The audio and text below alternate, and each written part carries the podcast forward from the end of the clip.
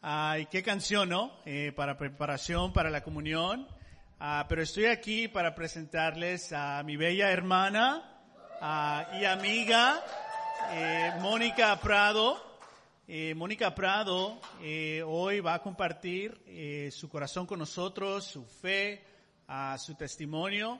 Ah, y para mí el corazón de Mónica siempre me inspira a su honestidad con lo que está luchando, pero su frecuencia refugio en la palabra de Dios y después la transformación que ocurre después de que se entrega a la palabra de Dios y después nos cuenta cómo Dios la transformó después de transformarla mientras las está transformando. Entonces me, me encanta la fe de Mónica y es un honor para mí presentarla y uh, demos la atención y escuchar lo que Dios ha hecho en su vida uh, y estar conscientes de que este es el poder de, de Dios. Amén. Aquí está Mónica.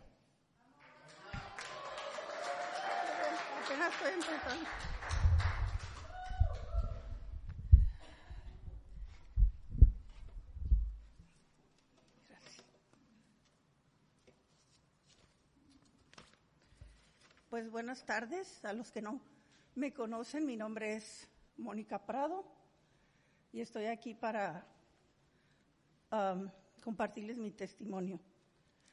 Pero antes, si pueden abrir sus Biblias en 2 Corintios 4, 13 al 18, por favor.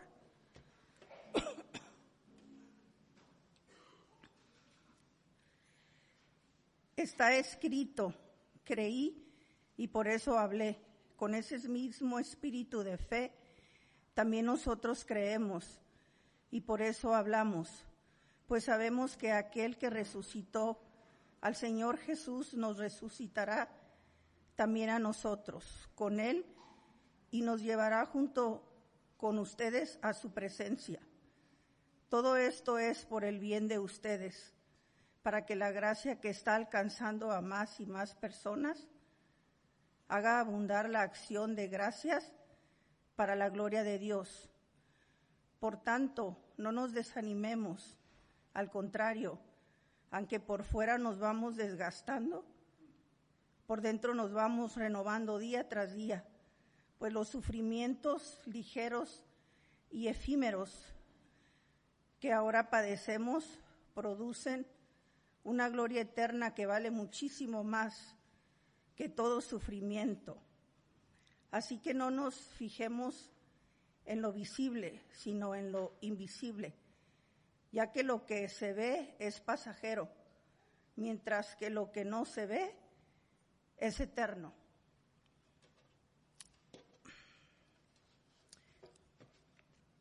Yo tenía 17 años de edad cuando entré por primera vez a una iglesia cristiana. Iba a la iglesia, escuchaba, regresaba a mi casa igual vacía, sin, sin entender realmente quién era Dios. Seguía, iba, paraba de ir, luego volvía a ir y seguía sintiendo lo mismo. Escuchaba, nunca supe realmente quién era Dios. En el verano de 2015 vine por primera vez al mensaje gracias a Rosalba. En ese entonces yo vivía con mi pareja que ya teníamos dos años juntos.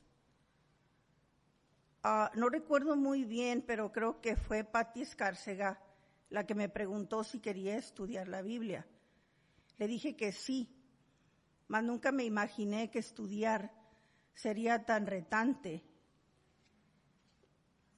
empezamos a estudiar la Biblia, todo era muy bonito para mí. Poco a poco entendí que no era lo mismo decir, soy cristiana y creer en la palabra de Dios. Eran dos cosas muy diferentes. Hasta que empezaron los retos, empezamos a tener problemas como de costumbre, a veces hasta violentos.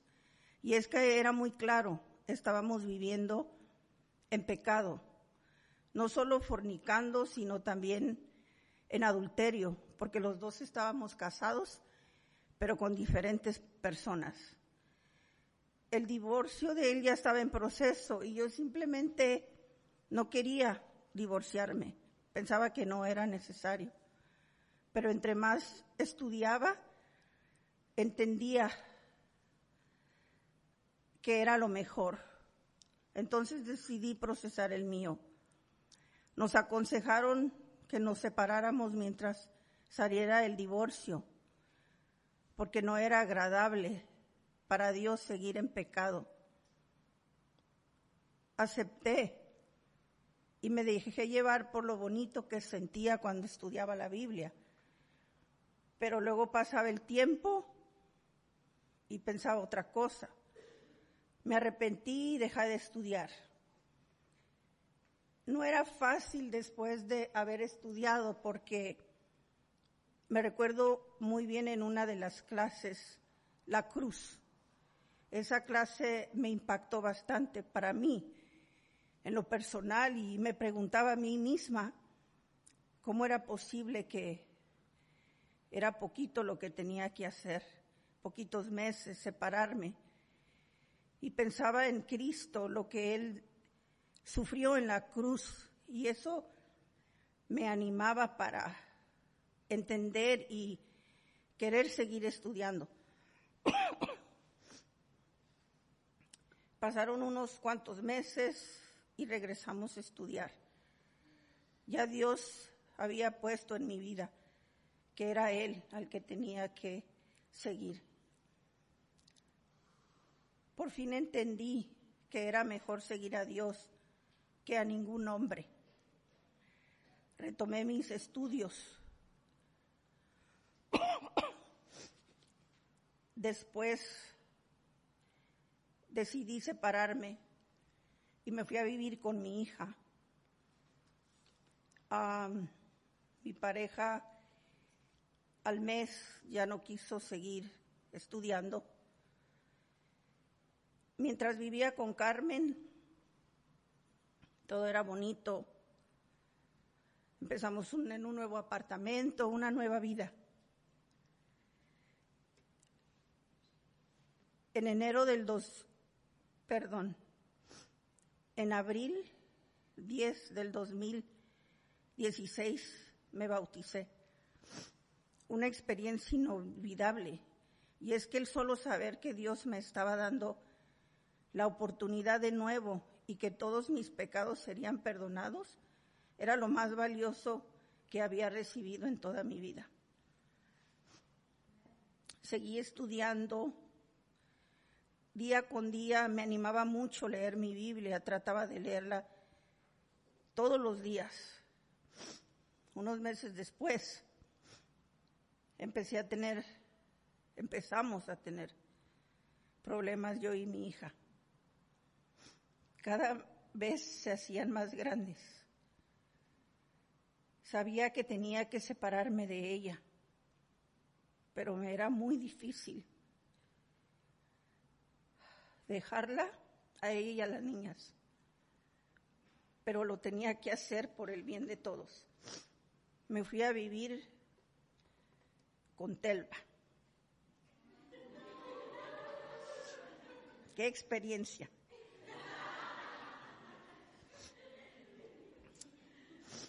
Pasó un mes y vino la prueba más grande que pude tener siendo discípula. Recibí una llamada de mi hermana diciendo que, que mi hija Carmen estaba presa.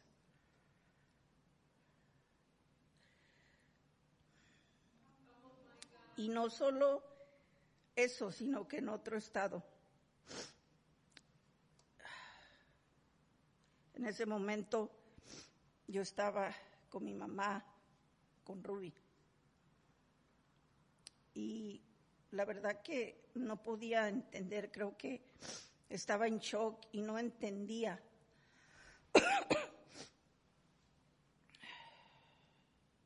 Pero al día siguiente regresé con Telva. destrozada. Recuerdo que le dije llorando que no quería volver a la iglesia ni saber nada de Dios. Que si esto era lo que me merecía por seguirlo a Él, no quería nada.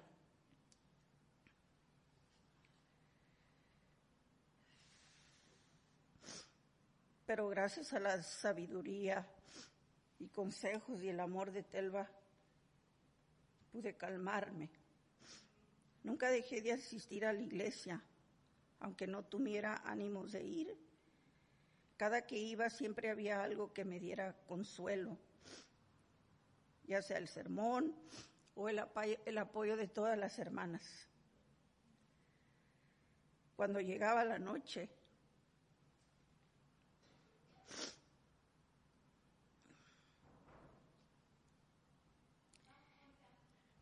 era cuando más sufría. Miraba a las niñas durmiendo y no entendía por qué ellas tenían que pasar por esto. Después vinieron problemas económicos y yo solo le seguía preguntando al Señor, ¿hasta cuándo me vas a dar un poquito de luz? Porque tantas pruebas tan duras no podía entender. Pero otra vez, gracias a las hermanas que siempre estuvieron ahí. Una de ellas, Berta Ramos, que siempre me abría las puertas de su casa para consolarme y hablarme de la palabra de Dios. Karina Mares, que me decía que Dios tenía una recompensa para mí y que contara con ella para lo que se me ofreciera. Aún así pensaba que nadie podía entenderme porque ellos no estaban sufriendo lo que yo estaba sufriendo.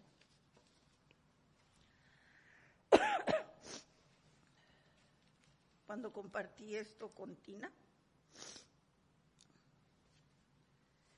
ella lloró conmigo, me animó y me dijo que Dios me amaba tanto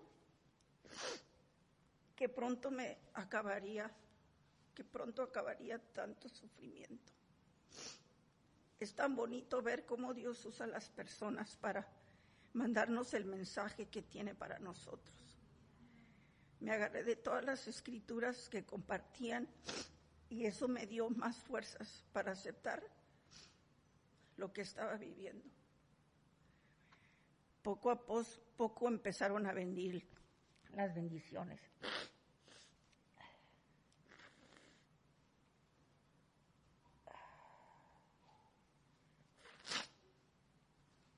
De las que tanto me hablaban las hermanas.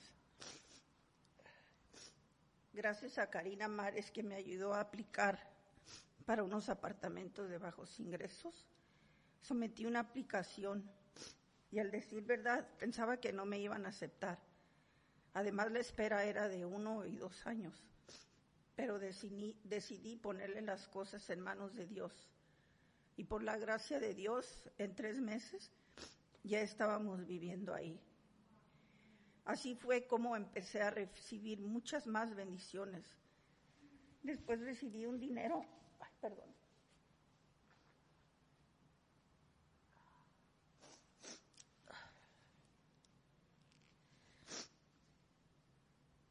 De un accidente que tuve en el 2014 y pude pagar todas mis deudas. Pero, ¿y Carmen? Me preguntaba tantas veces, ¿hasta cuándo, Señor, la vas a regresar?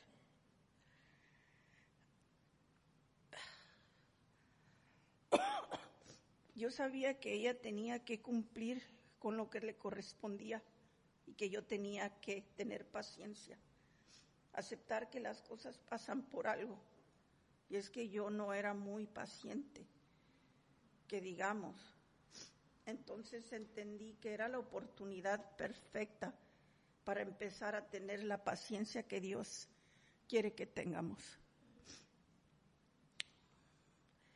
En noviembre del 2017, otra oración fue contestada porque Carmen regresó a la casa. Qué felicidad tan grande, qué bendición era increíble darme cuenta que realmente Dios me amaba. Estábamos felices. Aparentemente todo estaba bien. Pero había momentos en que no nos poníamos de acuerdo y no entendía. Pero era yo la que más me molestaba con cualquier cosa, con facilidad y no seguía entendiendo, le iba a, la palabra, leía. Y en enero de este año fui por primera vez a un retiro de mujeres.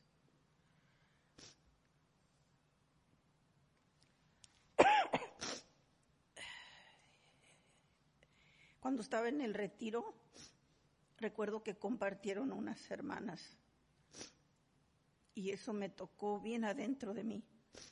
Después, Tina me dio un tiempo a solas, compartí algo que me molestaba bastante, que no podía entender.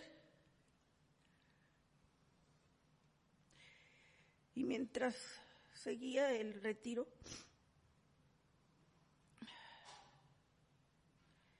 seguía entendiendo que yo tenía que hacer algo. Y no podía entender qué pasaba. Pero ahí pude entender que yo no había perdonado a Carmen. Tenía dolor, coraje. No podía creer que hubiera pasado por todo esto. En ese retiro sentí como Dios me llenó del Espíritu Santo y me pude liberar de ese rencor. Pude entender que al final de cuentas estaba viva y con nosotros.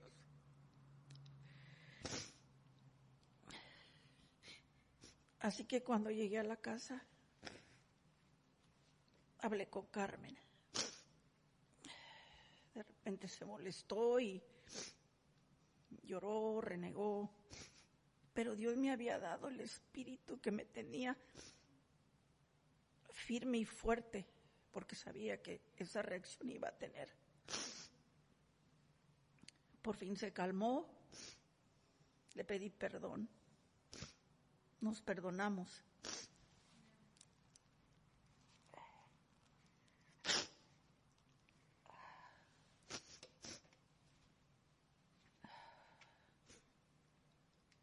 Y desde entonces tengo otra Carmen, diferente.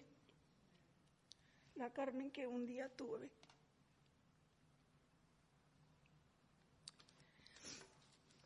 Dios no nomás me regresó a mi hija, sino que me regresó a otra persona muy diferente.